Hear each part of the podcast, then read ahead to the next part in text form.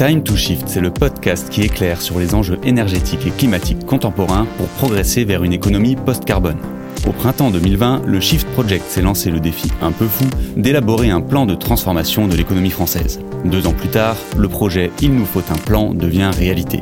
L'objectif Baliser le chemin de crête pour décarboner l'économie tout en favorisant la résilience et l'emploi. La contrainte un rythme imposé de moins 5% d'émissions de gaz à effet de serre chaque année pour essayer de maintenir le réchauffement climatique sous les 2 degrés. Automobile, logement, agriculture, industrie lourde, le Shift a analysé une quinzaine de secteurs qui structurent l'économie française. Dans une série d'épisodes, l'équipe du podcast vous présente les conclusions pour chacun.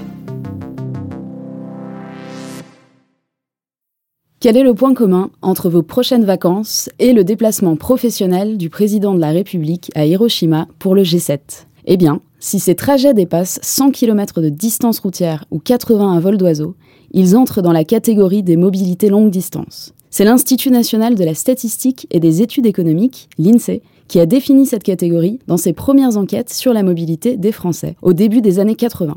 Le Shift s'en est emparé et a produit, comme à son habitude, un rapport pour transformer le secteur. Côté carbone, ces mobilités longue distance pèsent dans le game. Elles reposent à 90% sur des modes de transport carbonés et émettent 41 millions de tonnes d'équivalent CO2 par an, soit environ 7% de l'empreinte carbone des Français. La raison est assez simple. Les 7600 km par an de trajets longs réalisés en moyenne se font en immense majorité en voiture ou en avion. Pour contribuer, comme tous les secteurs, à l'objectif de neutralité carbone d'ici 2050, les mobilités longues doivent baisser leurs émissions de gaz à effet de serre sur un rythme annuel de 5% par an jusqu'en 2050. Alors, le shift s'est mis au boulot. La première question à se poser pour décarboner le secteur, c'est le pourquoi.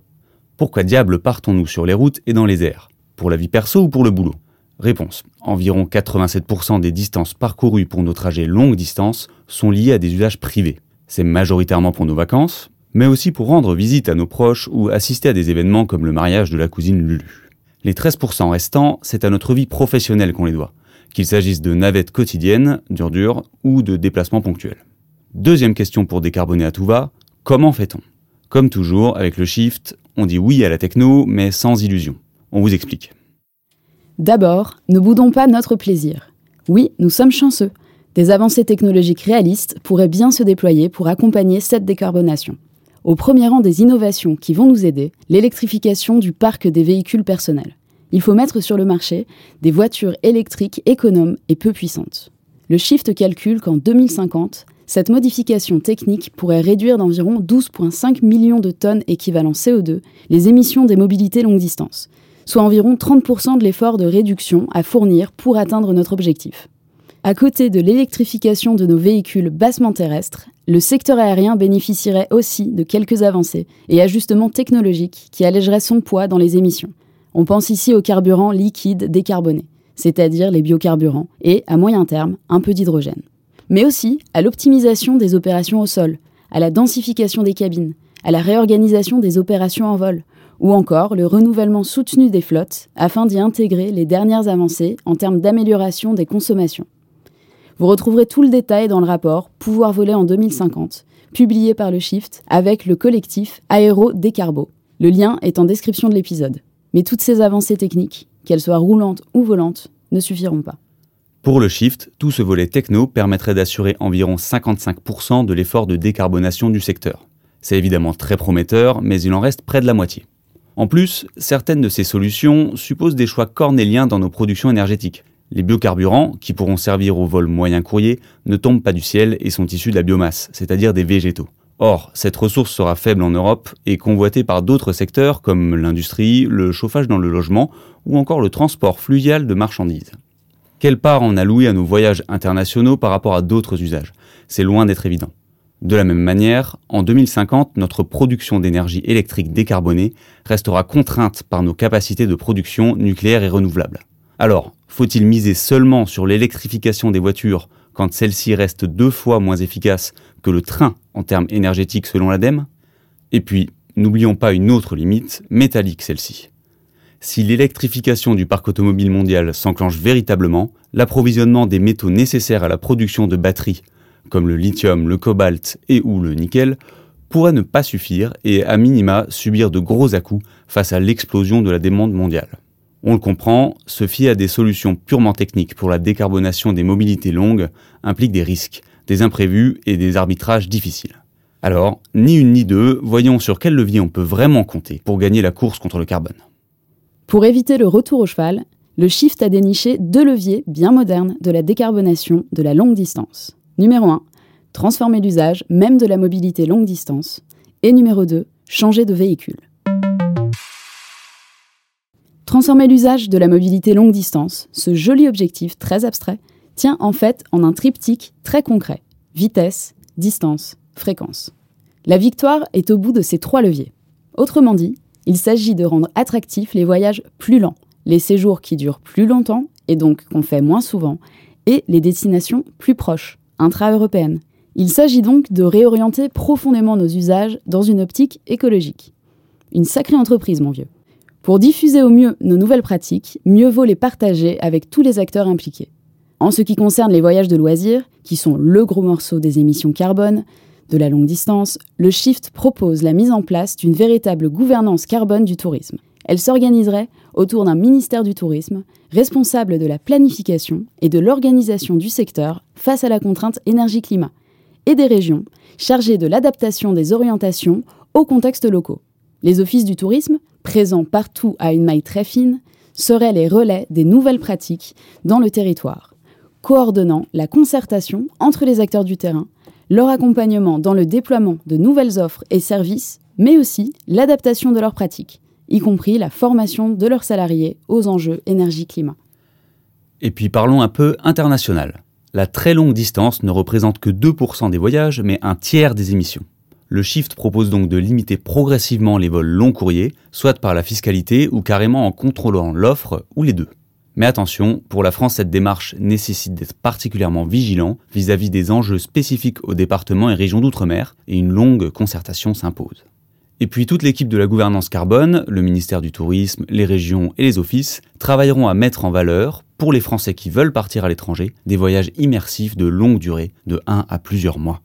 Inversement, il nous faudra adapter l'offre touristique en France à la venue des voyageurs étrangers sans voiture. L'objectif est de rendre ces nouvelles offres visibles et accessibles pour les professionnels du tourisme qui se chargeront de les faire connaître aux touristes eux-mêmes.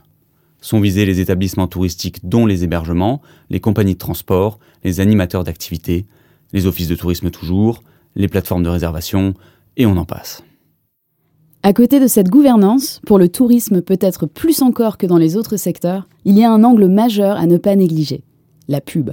L'idée est de réguler la publicité pour favoriser la diffusion de nouveaux récits sur le voyage autour de notre tiercé gagnant de la sobriété carbone, vitesse, distance, fréquence. Ajoutons que le shift s'adresse aussi à l'organisation du monde du travail dans son ensemble. D'abord, parce qu'un vrai effort de sobriété doit être réalisé dans les entreprises pour diminuer le nombre de déplacements grâce au numérique. Mais aussi et surtout parce qu'il sera plus qu'utile que le gouvernement et les syndicats se penchent sur la flexibilisation des congés pour permettre des vacances plus rares mais plus longues. Condition indispensable pour des voyages lointains mais longs, lents et exceptionnels. Le deuxième grand levier, c'est tout simplement de changer de moyen de transport. De ce côté-là, la situation est claire. Le moyen de transport qui consomme le moins d'énergie et est le moins émetteur de gaz à effet de serre, ici et maintenant, c'est le train. En plus, pour être perfectionniste, le Shift préconise des petits efforts d'investissement sur les motorisations, notamment via l'électrification des lignes qui tournent aujourd'hui au pétrole. Hélas, aujourd'hui le train n'assure qu'environ 15% des distances parcourues en mobilité longue.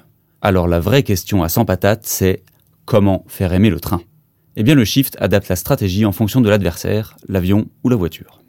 Pour casser le monopole de l'avion sur certaines moyennes distances, il faut investir dans un réseau renforcé de lignes à grande vitesse entre les destinations européennes les plus attractives. Pour les Français, c'est d'abord l'Espagne et l'Italie. On peut aussi rêver aux grandes traversées de l'Europe façon Orient Express avec le Londres-Istanbul. En complément, l'offre de trains de nuit doit augmenter pour assurer la praticité de ces voyages, en ne négligeant ni le confort ni la fiabilité de l'offre, qui pourra être déclinée de la version grand luxe jusqu'au voyage low cost pour séduire tous les publics. En parallèle de ces efforts ferroviaires, le Shift propose de s'attaquer directement aux pratiques de l'avion les plus facilement remplaçables, On parle ici des courts trajets d'une ville de l'Hexagone à l'autre. C'est bien simple. Le Shift propose de supprimer progressivement les voyages intérieurs en avion sur les lignes où il existe une alternative ferroviaire en moins de 4h30, et non pas 2h30, avec des exceptions comme la loi actuelle. KO l'avion courte et moyenne distance. Nous reste donc le deuxième adversaire du train, la voiture.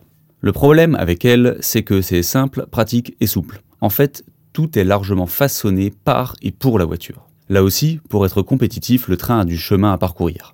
D'abord, il faut combler certains trous dans la raquette avec des lignes nouvelles, ou le renfort de lignes existantes. Par exemple, la ligne Montpellier-Béziers, la LGV Bordeaux-Toulouse, une meilleure couverture générale de la région PACA, ou encore le doublement de la ligne grande vitesse Paris-Lyon par une ligne reliant Orléans et Clermont.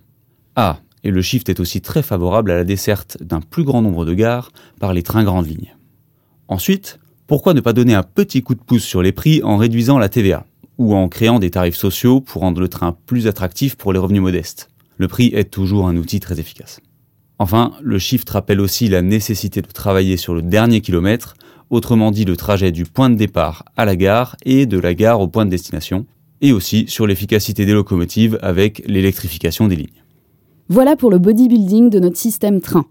Mais l'adversaire est robuste, alors, comme pour l'avion, il est nécessaire de l'affaiblir un peu. Des mesures ciblées sur les usages les plus impactants des véhicules personnels pourront être adoptées. Étant donné que la vitesse élevée sur les routes est ce qui consomme le plus d'énergie, le Shift propose une mesure que vous connaissez bien. Revenir à la limitation à 110 km/h maximum sur toutes les autoroutes.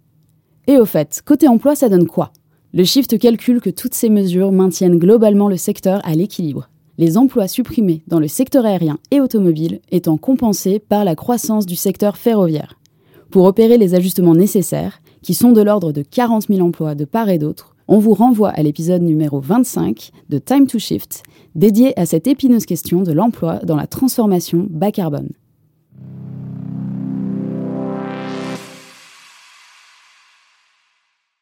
Petit récap avant de se quitter. Pour décarboner la mobilité longue distance, la principale erreur à ne pas faire est de ne parier que sur les évolutions technologiques.